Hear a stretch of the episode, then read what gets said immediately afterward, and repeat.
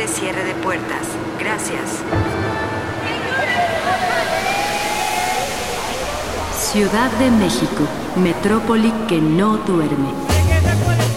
El distrito, inagotable río de historias. Dicen que poco a poco es como... La capirucha, fuente de inspiración.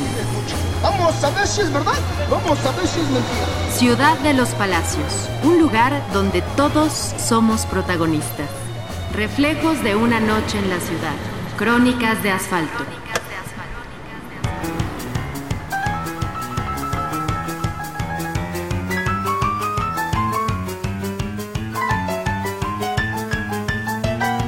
Crónica.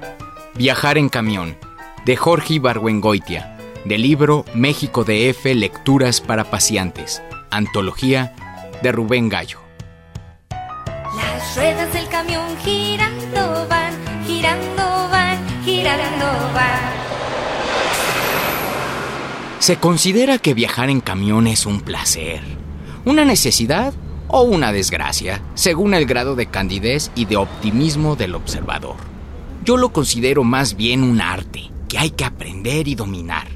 En mis largos años de usuario de camiones he logrado descubrir y establecer las reglas que voy a expresar a continuación, con el fin de que si algún lector le puede interesar, se sirva de ellas. Para esperar un camión, hay que hacerlo rezando el rosario, pidiéndole a Dios que no venga muy lleno y que el conductor quiera pararse. Al esperar un camión hay que correr constantemente de un lado a otro de la cuadra, tratando de leer los letreros de una hilera de camiones que están, cada uno, oculto por el de enfrente. Hay que observar también el semáforo que rige la circulación de la cuadra, avanzar hacia el centro cuando está en alto y retroceder hacia la esquina cuando esté en siga. Para abordar el camión hay que ser el primero en el abordaje, golpeando si es necesario a las mujeres reumáticas y a las madres de familia, con prole que estorban el paso, sin hacer caso de los gritos de ¡Ay, ya no hay caballeros en México! a bordo. Hay que bloquear la entrada y pagar con un billete de 20 pesos para obligar al conductor a arrancar antes de que acabe de subir todo el pasaje. Hay que recordar esta máxima. Cada pasajero es un enemigo. Mientras menos haya, mejor.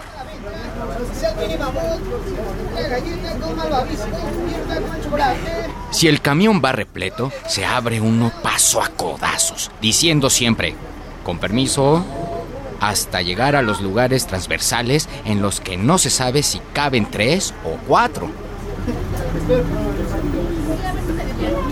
Una vez allí, dice uno, hágame un campito. Y sin esperar más, se sienta uno encima de dos pasajeros y se pone a leer el periódico.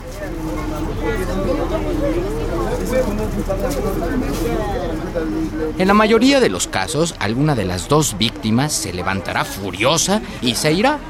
Entonces ya puede uno ocupar cómodamente el espacio libre.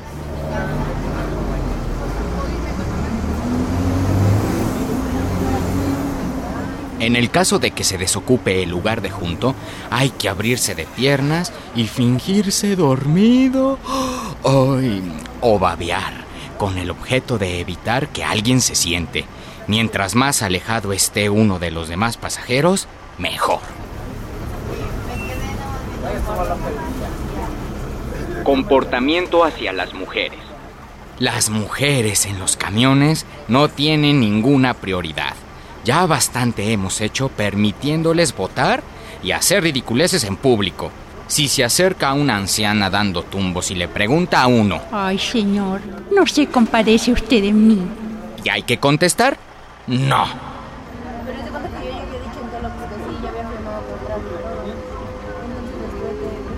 Si el camión va vacío y somos jóvenes, muy jóvenes estudiantes de preparatoria, por ejemplo, hay que subirse en bola y echando relajo. El momento de subirse en un camión representa una de las pocas oportunidades que tiene un joven de expresarse en público y dar a conocer su personalidad.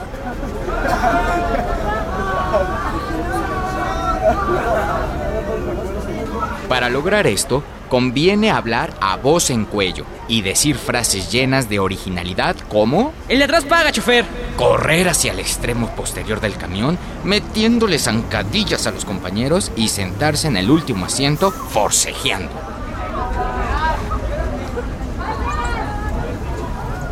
Una vez sentado, si hay compañeros de uno en la calle, conviene gritarles algo ingenioso como por ejemplo, Ese tiras, ¿dónde dejaste al cejas? si no los hay, conviene quitarle la pluma al más torpe de los compañeros y amenazar con arrojarla por la ventanilla. Esto provoca una gritería y un forcejeo que indefectiblemente producen muy buen efecto en los demás pasajeros. Les levantan el ánimo y les dan ganas de volver a ser jóvenes para echar relajo.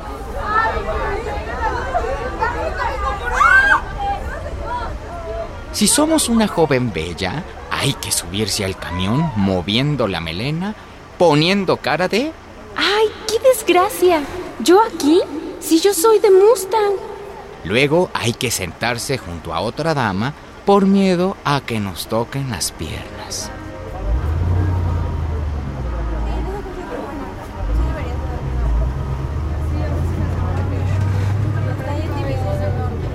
Si se sube uno con niños, no hay que ser egoísta.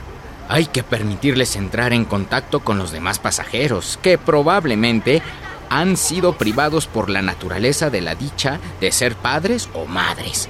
A los niños hay que permitirles jugar con las solapas del señor de junto, con los pelos de la señora de adelante y lamerle la mano al que va agarrado de la manija de enfrente. Oh.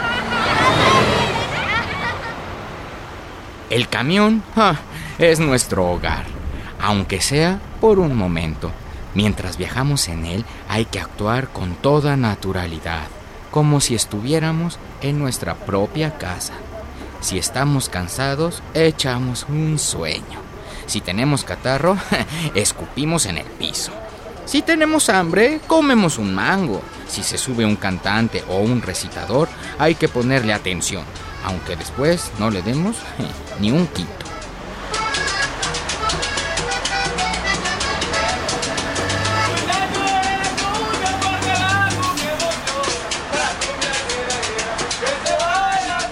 Si bien hay que conservarlos a distancia, conviene ser amables con nuestros compañeros de viaje.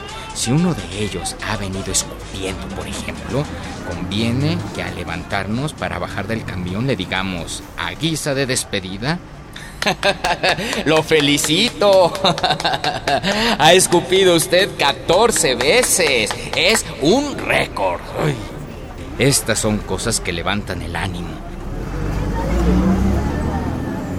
Si alguien va viajando en el estribo, en vez de decirle, quítate estorbo, conviene decirle, allí va usted bien, no estorba nada, y darle un pisotón. Bajan, bajan. Por último, hay que recordar que el conductor de un camión es como el capitán de un barco. Él sabe dónde para y hay que aceptar sus determinaciones. Aunque nos lleve tres cuadras más lejos, nos deje a media calle entre coches desaforados o nos obligue a bajarnos ay, en un charco.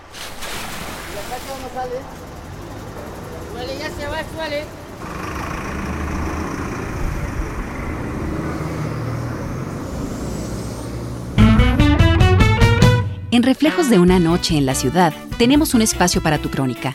Los requisitos son que se desarrolle durante la noche en cualquier ciudad del mundo, con una extensión de una cuartilla, máximo cuartilla y media. Las crónicas son sucesos narrados en orden cronológico, en primera o tercera persona. Una crónica es el reflejo de lo que sucede en la vida diaria, contada de manera sencilla, pero con un lenguaje literario. Mándanos tu crónica al correo electrónico reflejos@radioeducacion.edu.mx, al grupo de Facebook Cronistas de Reflejos o si lo prefieres, directamente en Radio Educación, Ángel Urraza 622, Colonia del Valle.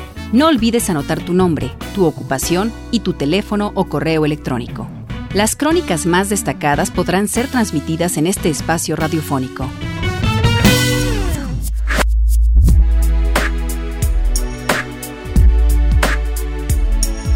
Crónica hacia la noche, de Daniel Quintero, estudiante de la SOGEM.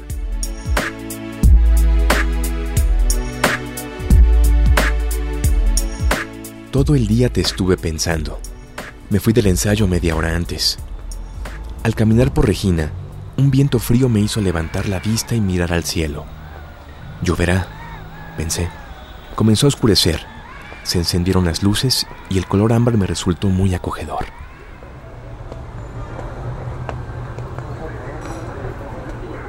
Pasé enfrente de los cafés, aquellos en los que acostumbrábamos estar.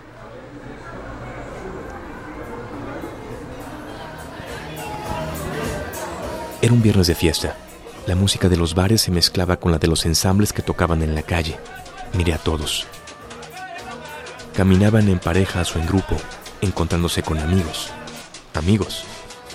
Me llevé esa palabra en los labios hasta salir de Regina. Apresuré el paso para llegar al Metro Pino Suárez.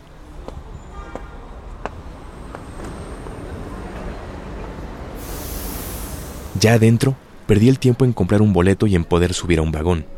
Había demasiada gente.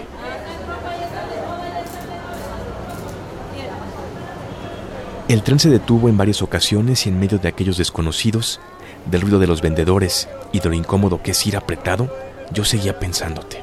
Recordé aquella vez que salimos del concierto de Iron Maiden y entramos a un vagón casi vacío. Nos reflejamos en las ventanas, abrazados, riéndonos por un mal chiste. Pero esta vez yo viajaba solo, preocupado porque el tiempo es implacable y ya había perdido más de 57 minutos. Creí que sería bueno comprar algo, tal vez unas flores, pero sabía que eso era trivial para ti.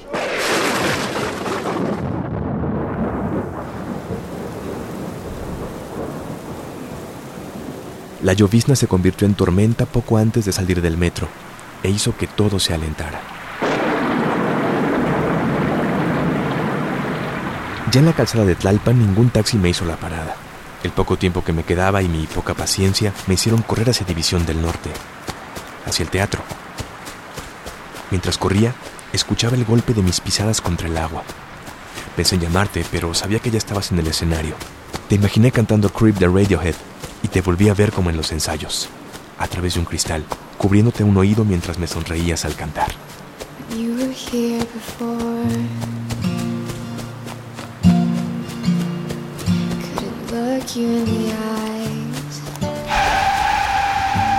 Fue en ese momento, al tratar de cruzar División del Norte, que un auto con vidrios empañados estuvo a punto de atropellarme. Se enfrenó salvajemente. Levanté los cabellos que escurrían por mi cara para hacerle frente al tipo, pero cuando pasó frente a mí, pude observar a una señora con enormes anteojos que apenas alcanzaba a ver por el parabrisas. No dije nada. Al llegar al teatro, tuve que comprar otro boleto, pues había olvidado el que me diste.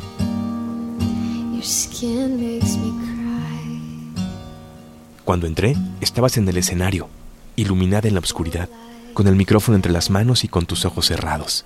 Te veías tan alta, con tu cabello negro enmarcando tu rostro pálido, con tus movimientos simples y exactos al ritmo de aquella canción. I wish I was special.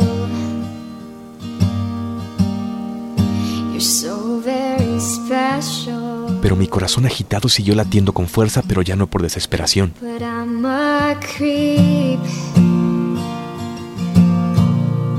Escuché tu voz, tu voz que nos transportaba a lugares diferentes. Tú arriba, yo abajo, mirándote detrás de un cristal. Seguí cada una de tus expresiones. Traté de hacerte saber que sí había llegado, que esta vez no fallé.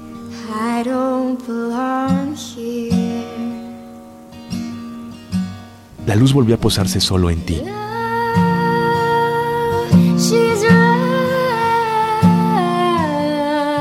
Yo desde la oscuridad te miraba.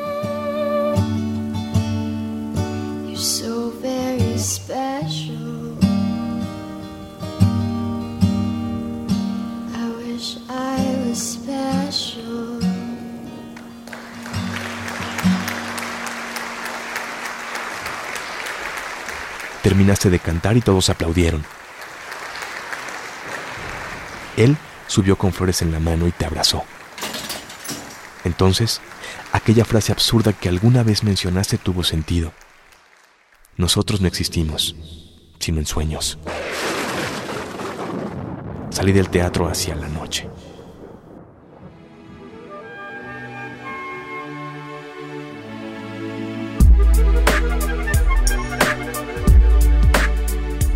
Hoy en Reflejos de una noche en la ciudad escuchamos Viajar en camión de Jorge Ibargüengoitia, del libro México DF, Lecturas para Paseantes, Antología de Rubén Gallo, y Hacia la Noche de Daniel Quintero, estudiante de la SOGEM.